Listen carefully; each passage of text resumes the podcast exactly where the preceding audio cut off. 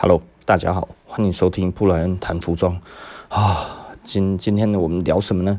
今天，我们聊 聊聊一些房地产，然后因为呃，我我昨天刚好有客人问我说，哈，诶，到底他要以还本金的贷款有多呢，还是以那个还利息的比较，嗯，该要怎么讲？就是以本金还是本利为主的这个这个摊还方式，然后啊，我说就看你的状况了哈。也就是说呢，你你有什么样子的选择？当然就是你如果觉得你都会卖掉的这件事情是成立了的话呢，那当然就是缴利息就好了，对不对？多缴一点利息其实 OK 了哈，因为利息就是你的成本嘛。也就是说，你除了投期款之后，你投入了里面的越少，然后呢，之后你赚到了这个报酬来讲的话越多，那你其实你的投报就比较多嘛，哈，你没有实质丢进去的，其实就你还可以为你所运用了。那如果呢，你没有要为你没有要再做其他的运用的话，那你就觉得我就是这样子抱着就好了。那你多还一点，其实也是没差啦，哈。那但是以这样子来讲的话，就是你的资金的利用还有你。的资金的运用来看的话，这样子其实是呃不太好的，就是你还太多的本金这件事情是锁住你自己的比较多的呃资金运用的灵活度了哈。那但是就是看你到底。要怎么做这件事情？我觉得这个其实是你你可以思考的，然后那呃，我们就讲一讲，这个看他的需求。那他说迟早会卖嘛，或者怎样之类的。因为我的我跟大家讲的观念就是，其实真的就是要卖了，不要留着了哈。就是呃留着的话是负债，然后卖掉的话才是资产。然后你设定一个可以卖掉的东西，它才是资产。那所以要买什么样子的房子，就是其实就是会增值，然后而且租得掉，这个是两个最重要的前提啦哈。也就是说呢，它其实你不要买在一个地方哈，就是呃连租都租不到、租不掉的地方哈。那这样子基本上连想都不用想了哈，连买都不用买哈。那你如果说诶可以卖得掉。哦，比方说，我最近都在看一些豪宅的那一种的那个国外的豪宅怎样的那一些哦，因为那个生活频道一定都会讲到这一些东西嘛，就是讲到世界超级豪宅，然后那那些地方当然你要租也不太容易租得到了哈，但是要买卖这件事情的话呢，其实可能会是有利可图的哈，所以除非你那一边，哇靠，是一个。绝景哈，这 view 非常之好啊哈，然后呢，建材用的非常高级，这样子哈，各方面这样子，让有钱人一进来哈，他就会想要立刻掏出他口袋所有的钱给你的这这件事情，呃，如果成立的话呢，那你买那种地方也是可以的哈，不过那个通常也是很多很多钱，然后好 OK 啦，那我们继续讲然后。那那刚好，我昨天就听到了另外一个那个知名的作家哈，他也在讲房地产。那他讲了房地产，他的他的想法跟我的想法基本上大概是一样的，但是有一个地方，我觉得我我比较不同意他的看法。那不同同意他的看法是在于哪里呢？就是呃，他觉得利率呢是不会再调升了。那他因为他觉得这个是人口老化的问题哈，只要是人口老化之后，利率就不会再调升了。然后他就举了日本啊或者什么这些当例子，他觉得诶，这些自从他的那个人口老化到一定的程度之后呢，也就是说他有所谓的人口的老化的交叉点过了之后，房价其实都不会再涨了哈。那利率自然也不会再涨了，因为如果再涨的话，其实大家就死光了哈。那我必须要讲哈，其实他。讲日本，那我也想要讲日本，因为我是市场派的啦哈。那所以我我不是经济理论派的哈，因为我经济理论没有很好。但是市场的话，我们看的比较多哈，市场是无法预测的啦哈。所以呢，呃，我觉得讲讲这样子的话，我听起来就会觉得有一点点可怕，因为因为。呃，未来是无法预测的，但是预防是要先做好的，然后，所以简单的来说啦，当然他其实在里面他提到了也有这个，也有这个，呃，该要怎么讲机制存在了，也就是说，他跟我的想法基本上是一样的。如果你的现金不够多的这件事情，哈，呃，存在的话呢，就是你你你你。你有现金不足的问题，那你就不要买房子嘛，跟人家买什么房子？我觉得这件事情是可以去思考的啦。哈，也就是说呢，如果你的钱不够，哈，真的是，呃，他他是觉得也可是可以买了哈啊，但是我是觉得呃呃，如果钱不够，真的就不要买了哈，因为你的资产配置以这样子来看的话，其实我会认为你不如去先去学一些投资，或者是做点小生意，先脱贫再说了哈。呃，这个这个是一个每一个人的满足点不一样嘛哈，那所以我觉得什么样子的满足点满足到了之后，我们再做这件事情。那至于。房价这件事情，现在其实还是在飙涨哈。我觉得最近大家一直在跟我讲这件事情，那讲的大家好像人心惶惶一样哈，不买好像不行。那最近其实有好几个人在跟我谈这个事情，那我都说不要买，因为他们会觉得会不会一直在涨，就是因为因为涨的幅度真的是很大哈。哇，前几年一千一百五，哎，昨天一千四百万卖掉。没有，昨天一千四百五卖掉哈。昨天才一个朋友跟我讲，他说哈，他他之前去跟他谈哈，一千一百五，人家连卖都不想卖。然后我那个时候跟他讲了，不用担心了哈，然后怎样这样子哈。结果昨天卖掉一千四百五卖掉，他觉得哇靠，他再不买的话，会不会真的到多贵多贵多贵又多贵啊？我是觉得还是不可能的代志啊，就是 就是。我我我不会讲哎哦，我我我自己的感觉啦哦，我我都会觉得，因为因为市场就是这样子的，市场它其实会到一定的高点之后，然后只要没有在承接的这一方再出现的话，它其实就是会跌下来。然后，那目前之所以会持续涨的原因，其实大家都很清楚，就是利率的关系嘛。大家觉得我买得起，省省哎，四十年房贷一除下去，一千四百五十万除以四十年哦。自自备两层两百九十万，一扣掉之后剩下一千一百四，诶，一千一百五，对不对？一千一百五除除以四十年，哦，一年也才只需要缴多少呢？缴诶四十年三十几万嘛，三十几万除以。多少？三十几万的本金嘛，吼，三十几万的本金，一年只要缴三十几万的本金，然后呢，再加上一点多帕的利息，大概再加上十几万的利息，一年只要四十几万就可以了，诶，对不对？啊，一年四十几万除起来，一个月才三万多块钱，三万多块钱，哦，我买得起耶，哦，我一个月三万多，我老婆也三万多，我们两个人加起来六万，我们可以租到一千四百万的房子，诶。以前想都没想过哦，我告诉你啦，买。现在很多是这种人啊，对不对？那你你仔细的思考一下啦，就是就是，如果利率变到二的时候，那 他的那个房贷瞬间就要增加多少？增加的大概嗯。一年大概增加，假设它从一点三变到二，那一点三变到二，大概就呃利息支出大概就变成快要二十万，你知道吗？瞬间从本来的四十几哈，就跳到差不多五十几，啊五十几的话，一个月就要缴四万多哦，那只是到二二还非常低哦，如果到二点五嘞？增加一倍哈，还增加了大概等于这样子，差不多快要三十万左右哈，大概到二十六万。好，那如果到二十六万这样子的话，那他要缴多少？加起来的话，大概交几本利加起来快要六十万了。六十万的话，一个月就要交五万。那有没有机会会调到二点六？我觉得我们就看这一点就好了。有没有机会调到二点六？二点六是多久以前的利率呢？二点六大概是嗯，差不多十年前的利率哈。十年前差不多是那个时候的利率，已经算是很低很低很低的了，所以现在老实说，我是觉得不可能会再更低了哈。那只有再升高的可能。那呃，那个作家他是觉得升高是不不可能的，因为如果一升高的话，经济会崩盘。对，没错，他讲的也没错。但是呃，做决定的都是一个人啊。哦，我们这个时候我就想要再来讲经那泡沫经济啊，因为他提日本，我们也来提日本哦。那日本泡沫经济是怎么产生的呢？大概就是呃，一九六八年哈，日本因为美国的扶植的关系，它成为了世界第二大经济体。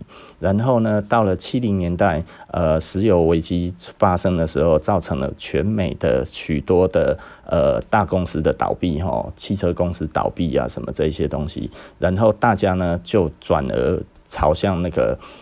那个日本的汽车泄愤哈，哦，那个时候觉得都是因为日本的关系啊哈，所以美国在那个时候呢，就已经对了日本这一个贸易逆差的问题已经开始非常头痛了，然后因为呢，除了美国自己的企业留不住以外呢，日本东西还大量倾销哈，所以那个时候其实开始就在想说要怎么样去对付日本啊，不然日本再这样子下去的话，金价被杀了，而日本那个时候是非常非常的得意啊，然后觉得全世界哈都过得不好，我们日本人过得相当相当的好啊 哈，然后我们台湾也在那个时候因为石油危机的关系哦，我觉得这里再给大家一个观念啊哈。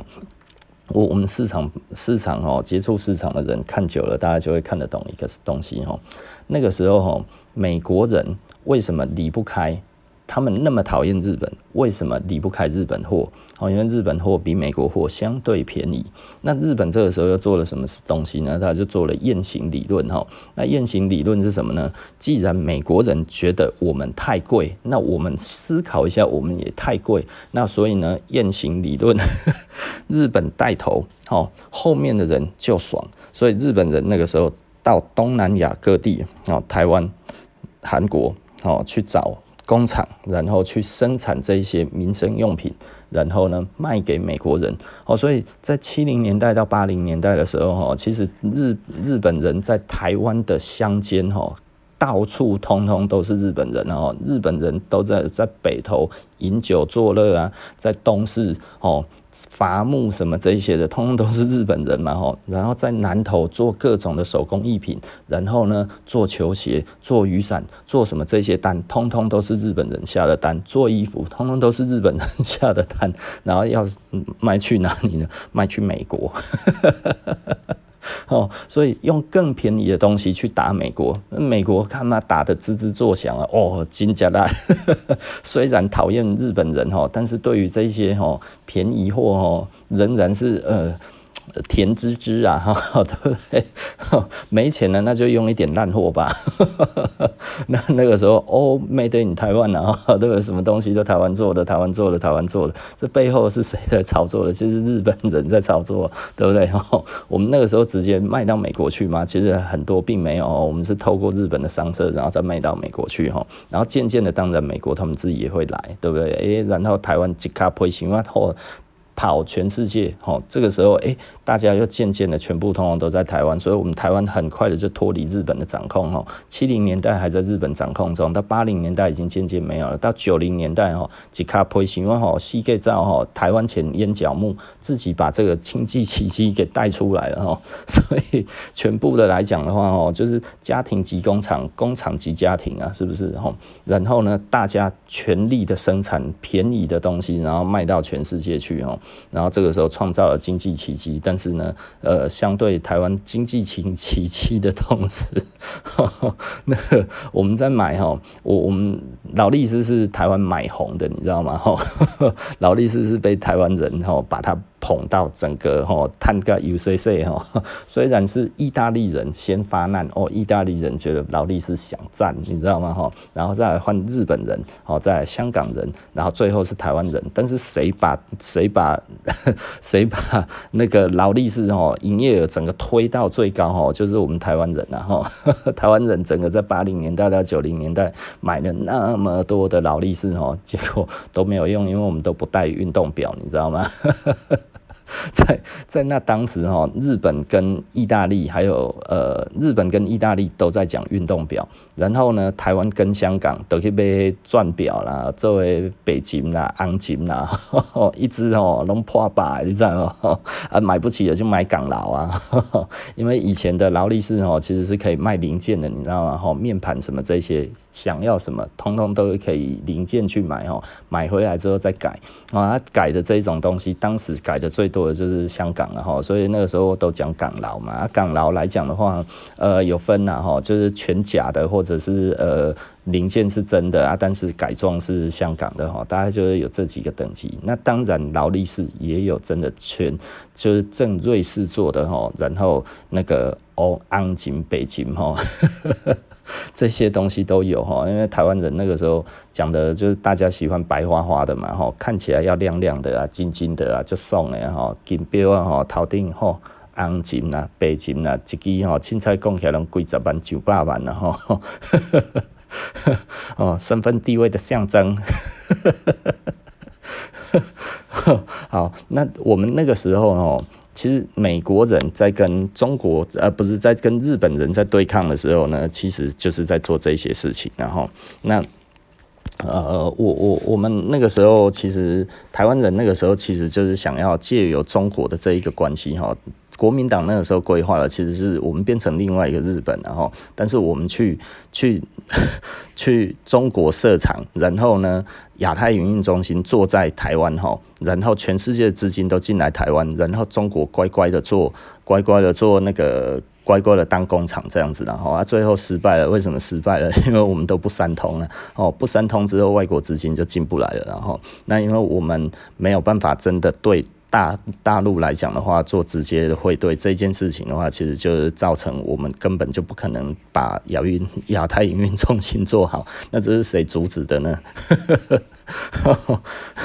这我就不想讲了，然后这真的是选错人哈，什么都没有了，就是这样子。然后那当初本来很顺利，然后因为台湾那个时候哇，全世界的银行通通都在台湾设分行。二十几年前哈，呃，美国的那个美国银行啊，哈，然后荷兰银行啊，呃，各种 Wells Fargo 也有啊，富国银行也来了嘛。然后全世界的所有的银行大的机构都在台湾。然后都有设据点，设的非常非常多，尤其美国银行在那个时候，你现在看不到半家美国银行哦。以前哈，美国银行的密度呢，大概跟现在中国信托可能差不多。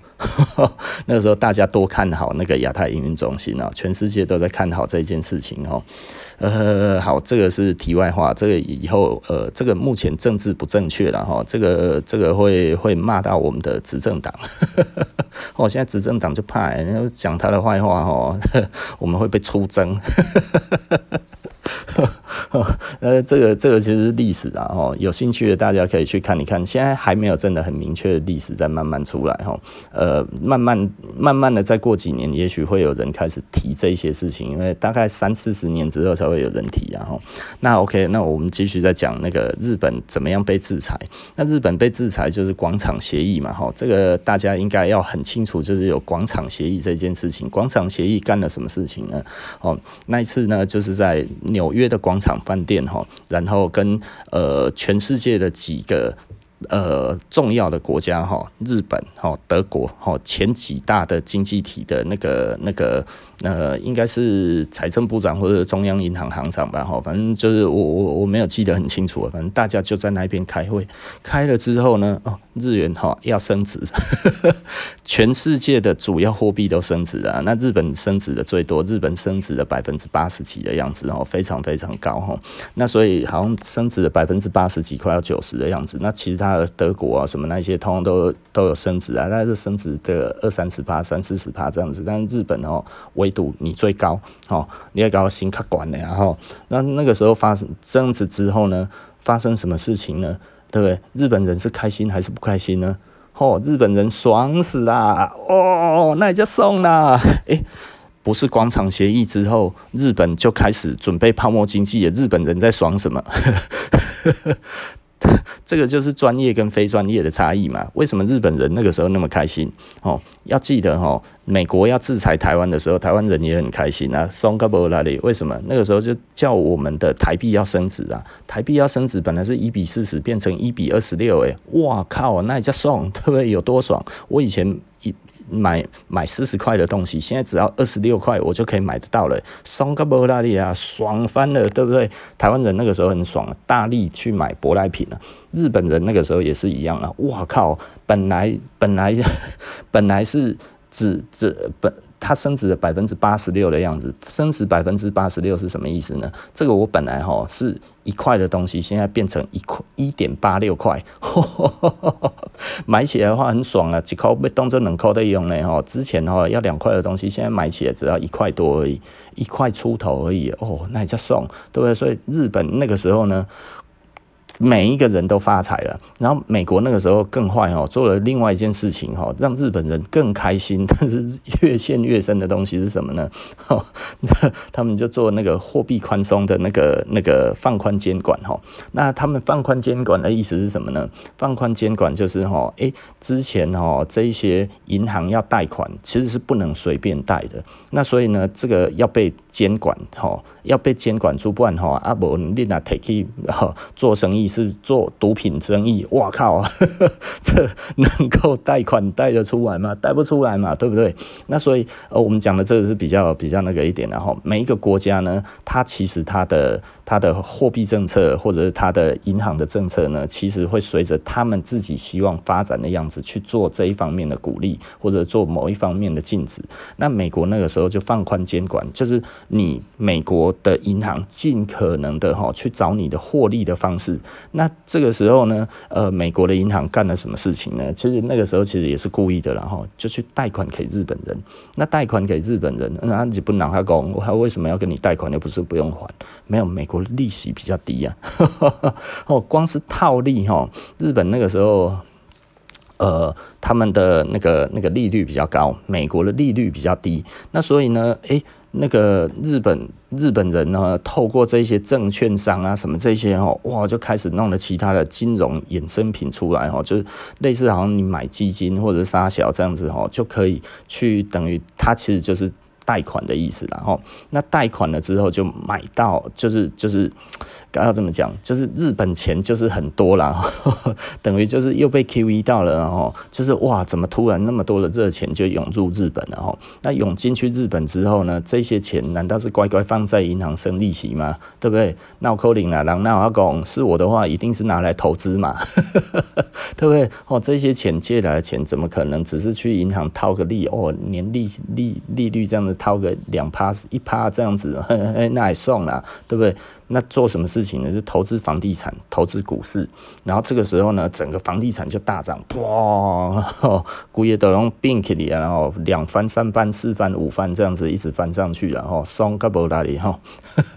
然后股票也是哇，整个日经哦，哇到三万五千多点，然后呃好像三万五千八的样子，然后历史新高，至今哈仍然没有办法再突破那一个高点，然后那呃呃这个这个这个就不管了哈。然后我们就在这样子讲，然后反正他就是哦一片欣欣向荣的样子，一片欣欣向荣的样子，对不对？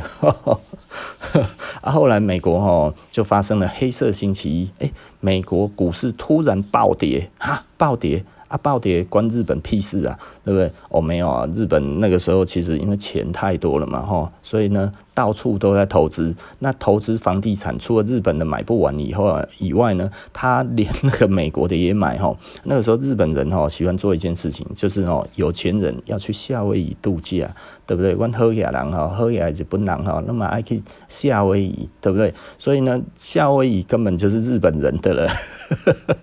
整个夏威夷都是日本人，然后那这个时候聪明的日本人当然想啊，林北多基嘎。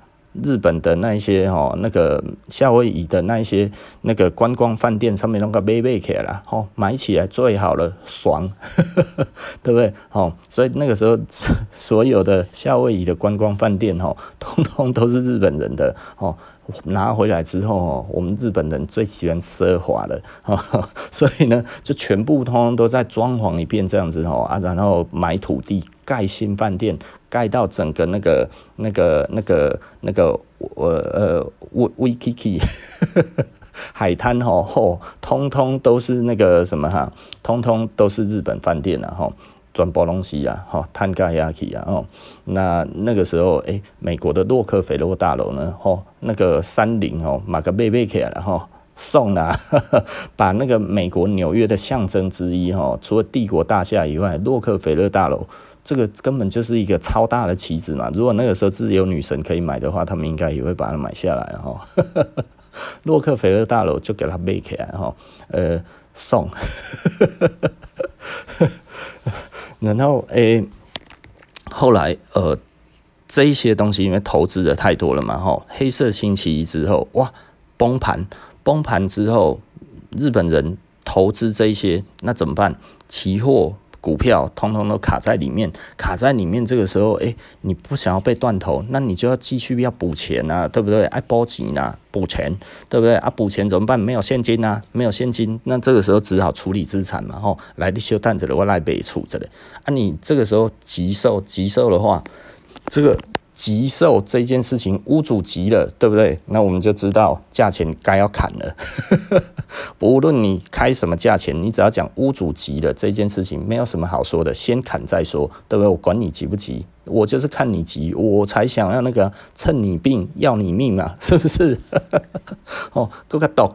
可是这个时候哦，没有办法，只要能够补进去就好了。那补进去的话就，呃，这个如果有在玩期货就知道了哈、哦。这个就是你要补保证金啊，要不要补保证金是为了你这一口哈、哦，在你你这一口的仓位在这一边不会被踢掉嘛哈、哦。你你的这一口呃，你你的这一口呃期货哈 不会被踢掉，只要活着哈。就还有机会嘛？还没有交割之前，谁知道最后的胜负呢？对不对？哦，卡扎隆探嘎贼，再怎么样一定会回来的啦！哈，大家都有这个浪漫的想法嘛！哈，那所以呢，诶，处理资产，然后再丢进去，处理资产再丢进去，但是股市没有回来，哦，期货价格没有回来，崩盘。崩盘之后，交割啪哇一翻两瞪眼破产，那这个时候呢，产生连连锁效应，连锁效应就是什么呢？哦，我我已经腰斩在卖了，还卖不掉，但是大家都需要钱，大家都缺钱啊，这个时候怎么办？大家相继一直一直大家互砍。对不对？哦，我刀哥哥要给刀哥哥要给比我的贷款的金额还要低的时候，哇靠！那这个时候等于，哎，我如果继续还的话，我赔更多哎，干脆把拍掉，不爱啊哈，这个东西我不要了，好，让银行来查封，哇！之前哥啊唱连锁反应都起，我连卖都卖，连卖都卖不掉了。为什么？因为很多人都破产了，干脆直接破产比较快。所以整个破泡沫经济就在这个时候，股也都飙飙起啊！哈，很多日本的券商啊，什么这些通通都不见了，然后建设公司杀小什么通通都没了，飙飙飙飙飙连环爆。然后爆完了之后呢，你就会想说，诶，已经这么惨了，那日本央行这个时候应该其实也是会继续就这样子。维持比较低的利率，以免更多人哈断头嘛，对不对哈？至少这些还保有的这些人的话，你要让他保存一点点实力啊，哈。就后来在那个 黑色星期一之后，过了过了几年之后，日本这个时候还不断的在救市嘛，对不对？哦，他是希望可以赶快回去到那个泡沫经济的那个时代啊，哈，呃，泡沫经济前的一个时代，然后持续的在这边救。救都救不起来，其实实际上老实说，到这个样子都是救不起来。包含台湾现在状况，大概可能也是差不多，要救也是很难的。然后，那呃，日本这个时候央行做什么事情呢？央行升息，升升息升到多少呢？它升到比泡沫经济之前还要高，对不对？借由这一这一波这样子的升息，希望可以把。该死的东西死死去啊！那看能不能浴血重生？你知道，就是会有这一种人，吼，这是我们市场派的在思考的，吼。也就是说呢，很多其实都会觉得，哦，以经济学来看，这样子一定会很惨。那所以呢，就怎么样怎么样怎么样。但是呢，你知道，呃，实际上没有人完全可预测未来会怎么样。所以那个时候呢，日本的央行决定，连 连几涨啊，连六涨的样子吼，涨到比之前还要高，然后泡沫经济呢更惨烈。但是那个时候是没有招了，所以希望用这样子的方式试试看哦，置死地而后生，破釜沉舟一下哦，气矿买几类的瑞奇啊，然后瑞奇啊都大概都吸吸起啊。啊，你觉得接下来的人他会用泡沫经济的思考的思维去思维现在台湾的这个状况吗？呃，我觉得要看状况而言，对不对？那你想想看，那是不是每一个人都觉得是看状况而言，对不对？那如果今天可以有决定权的人，他觉得我看这个状况可以的，那他就真的升息了，怎么办？那他不用升的很多，他只要升一点点，对不对？通常在那个状况，他为什么会连六升？就是一开始有用，对不对？哦，一开始诶，觉得好像也没有更差。那因为把利息升回来的话，其实对于自己的经济体质是比较好的，对不对？好，那如果以这样子来看的话，诶，这样子其实是比较好，资金回笼嘛，哈，我们不要让市场上面那么多的热钱，对不对？因为热钱越多，其实简单的来讲啊，利率越低，哈。基本上热钱就是在了，因为成本太低，所以他这个时候为了防止投机的这件事情发生哈，他就是要去垫高投机的成本嘛哈，垫高投机的成本，大家在没有办法的时候哈。一定会去思考这个问题，就是为什么经济永远无法复苏？这一点就是因为资金太便宜的时候哦，所以大家一直投在房地产。那新的人又会觉得好像会涨不停的时候，会涨不停。那这个时候要干嘛呢？这个时候他就会觉得我还是用力的进去买。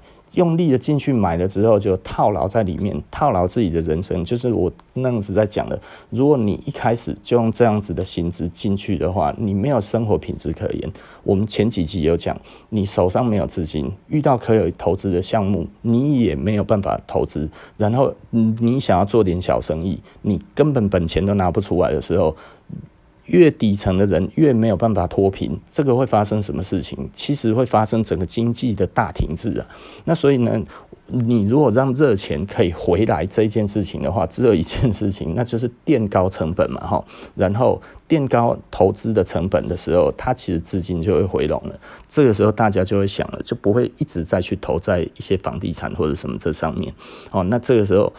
通常一开始效果都还不错，你知道吗？吼，效果有出来，热钱停止了，哦，然后房价不再升了，然后甚至开始降了，这就是他们要的嘛。那所以他们继续升，他觉得这样子终归会回到基本的生产面。可是呢，其实还没有发现到一点，就是 人民已经不想工作了，哦，你好，松十万年底下那青菜走啊，那哦，他日本人已经不想工作了，那怎么办？真的回不去了，然后，所以思考一下，然后就是那有没有机会，我们台湾这一边他也觉得，其实如果我们需要再次做生产这件事情的话，那我们需不需要做升息的动作？哦，因为如果你不升息，不升息的话，热钱热钱继续窜。我真的必须要讲，三万多块哦，你稍微的这样子算一算哦，双薪家庭或者是单一个人，大概薪水四万多五万，他可能就会觉得，那我要买房子的，而且我要买多少？我要买一千多万的房子。所以现在来讲的话，诶，一千多万的房子，很多是他们那小到一个爆炸诶。我我现在我自己的房间，我这样子，我在我的收藏室里面，我这个收藏室就已经快要十平了，你知道吗？对不对？诶、你仔细的想一想，然后以这样子来讲的话，这现在这样子看起来的话，诶、可能都要四五百万呢，对不对？诶、开什么玩笑啊？这这东西包戏嘛。如果利率上来的时候，利率上来，这个绝对不是被。绝对不会，就成本垫高的时候，这个绝对不会是被认为该要投资的标的。为什么？太贵啊！可是为什么现在大家会觉得便宜？是因为大家觉得利率这么低，感觉起来分摊起来也没有多少钱。四十年房贷下去啊，肝胆轻松啦，细张你，但是你四十年要背这一个壳，对不对？而且如果如果他真的把利率升到二。你五万块利得很细啊，真的五万块你就死了嘛，对不对？你的薪水如果只有五万块，你六万块还可以承受到二，对不对？那如果到二点五呢？诶，真的没多少诶，到二才几码而已，对啊，到二才三码而已吧，对不对？哎呀，才三码啊，如果到到那个哦三码就破二了，对不对？三码的话。就很快诶，哦，如果他真的确定要调的话，他一次给你调一码的话，每一季给你调一码，一年就三码了。哎呀，诶，这不要看，这不是不可能啊！哈，日本那个时候他是从二直接到六，诶，好不好？直接跳几码了，跳十几码，诶，好不好？哈，所以这个东西都有可能会发生的，而且我觉得，如果真的央行觉得。因为如果一个有有负责任的政府来讲的话，他其实他就知道抑制房价了，因为不不抑制房价这件事情的话，其实呃国家是不会发展的。房价呢，跟这个经济发展是必须要是同步的，你知道吗？它是要一起上的，不是某一个东西下，然后全部通通都去弄在房市。那现在这么多人在买房子，其实就是因为利率太低，年限太长。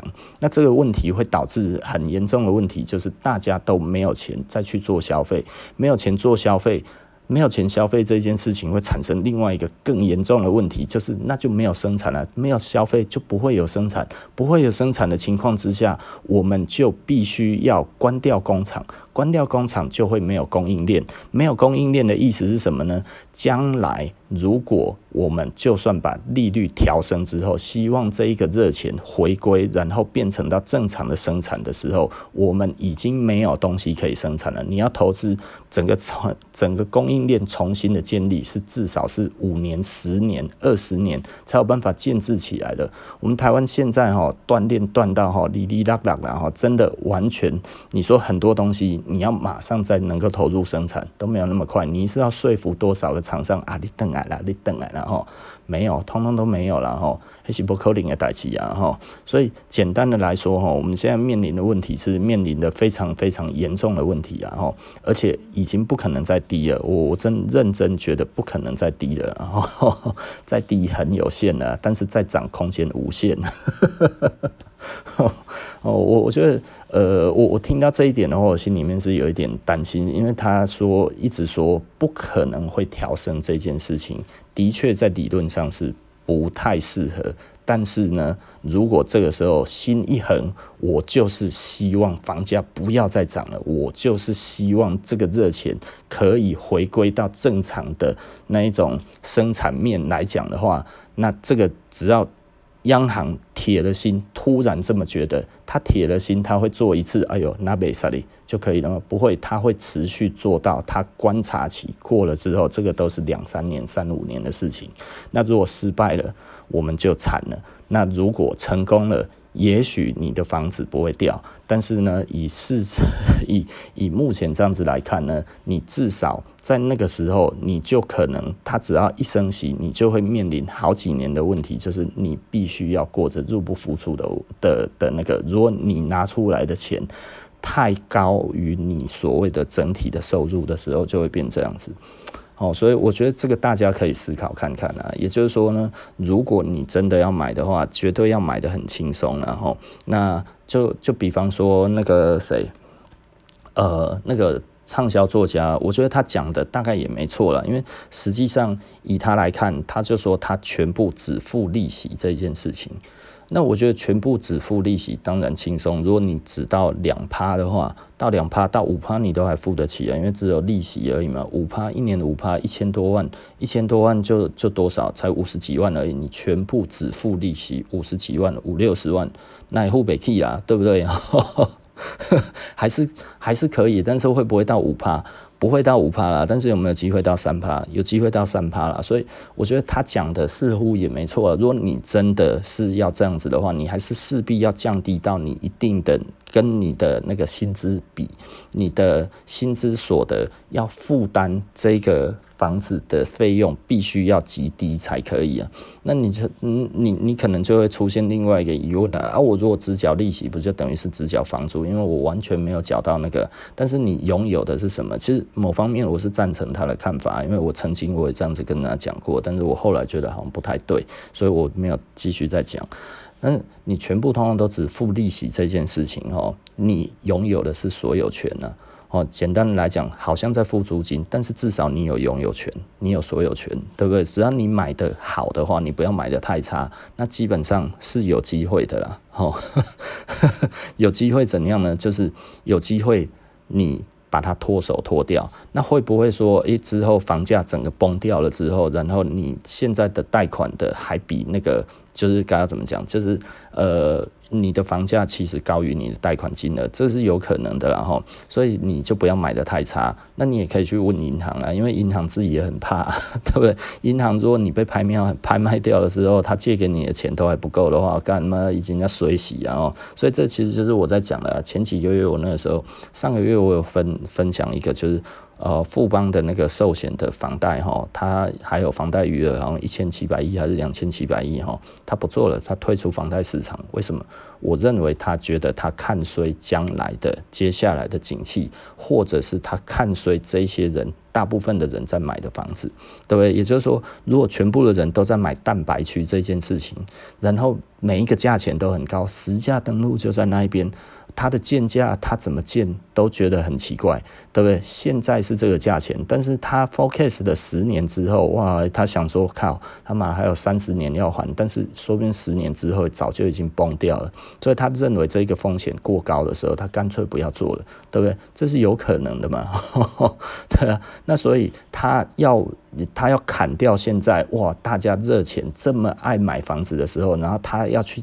砍掉他一个获利，等于真的是断他一只手诶，那这个是眼前的东西，他要吃或者是不吃，因为现在吃，他其实是有有利可图的，他其实是有钱赚的，但是他不赚，为什么？因为将来可能会有害啊，哦，所以我觉得我们不得不去思考这件事情啊。那当然，如果你有办法说服银行，都说哈，我只要付。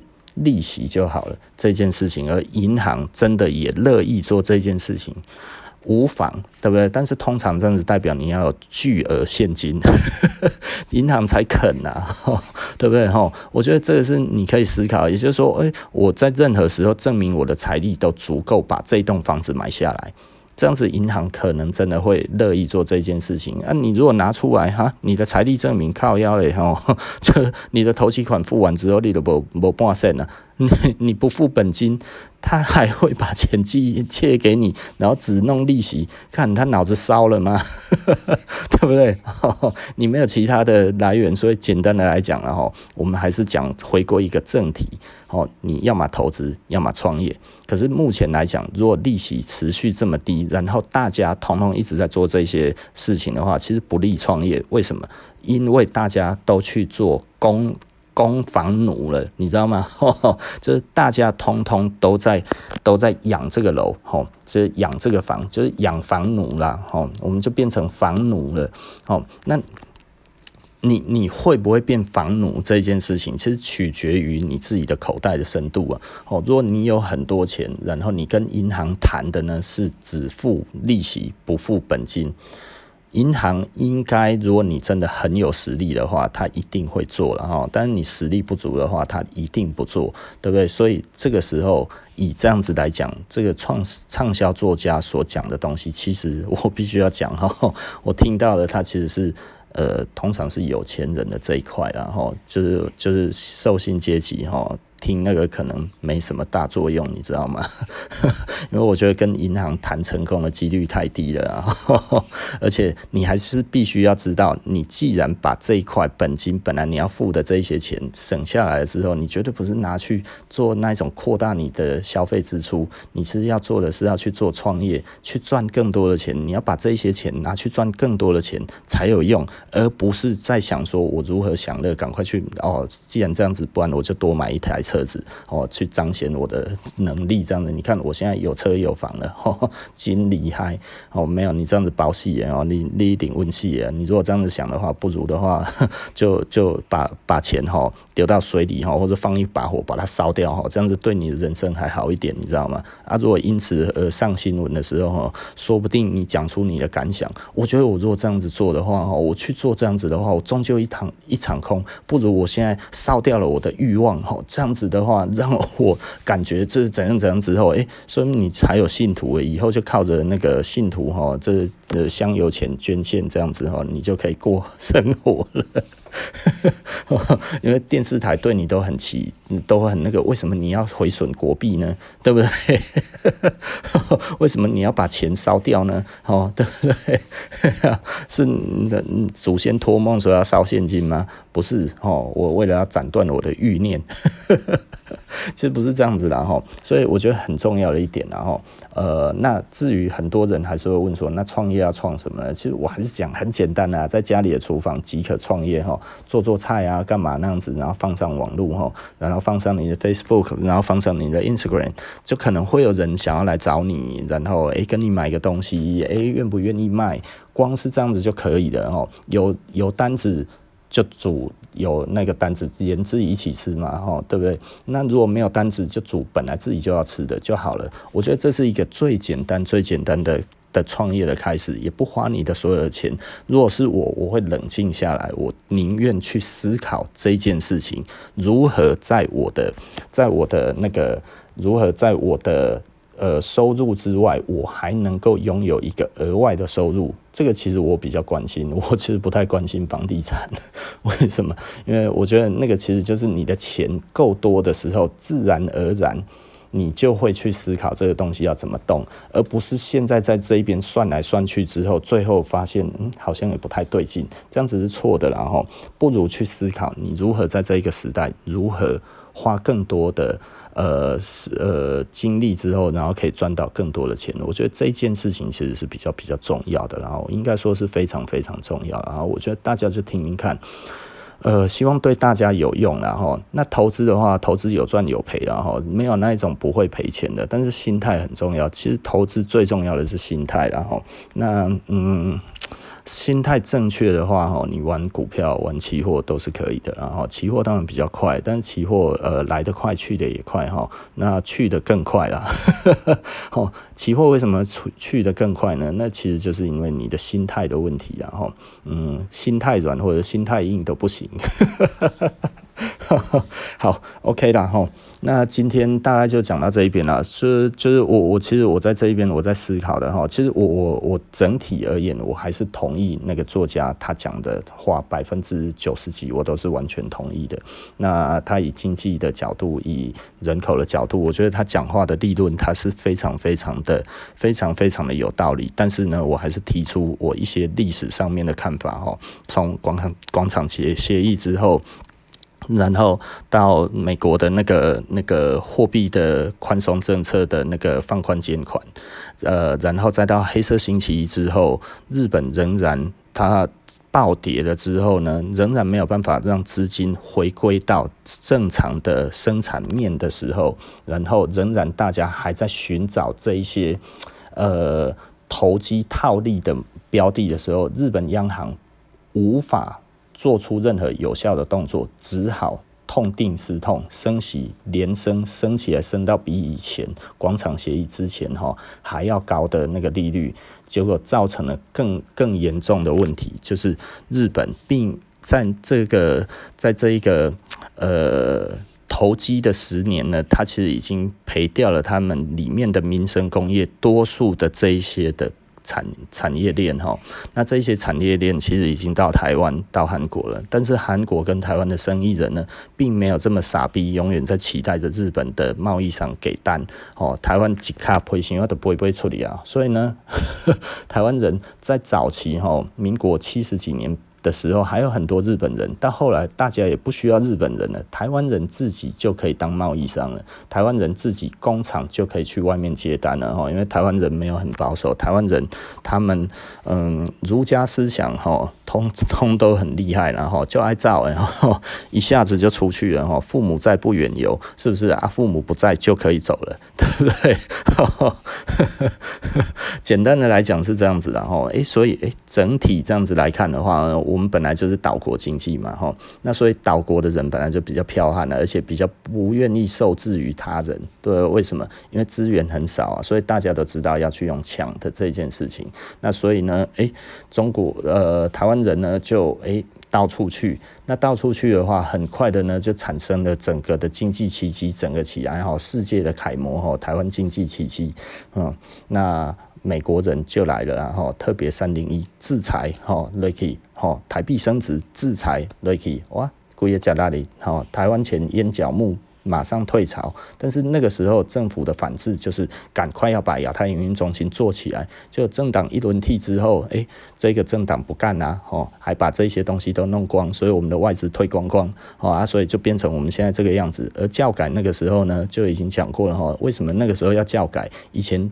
大学那么难考？后来为什么大学那么好考？因为我们本来的设定就是我们要设定过去管大陆的工厂啊，就我们有对大陆开放吗？没有，我们现在还在仇恨大陆。在当时大陆还很穷的时候，大陆那个时候工资一个月才一千块人民币，五百块人民币的时候，我们可以过去管他们的时候，然后那个时候我们不过去管，然后呢，所以教改也失败，对不对？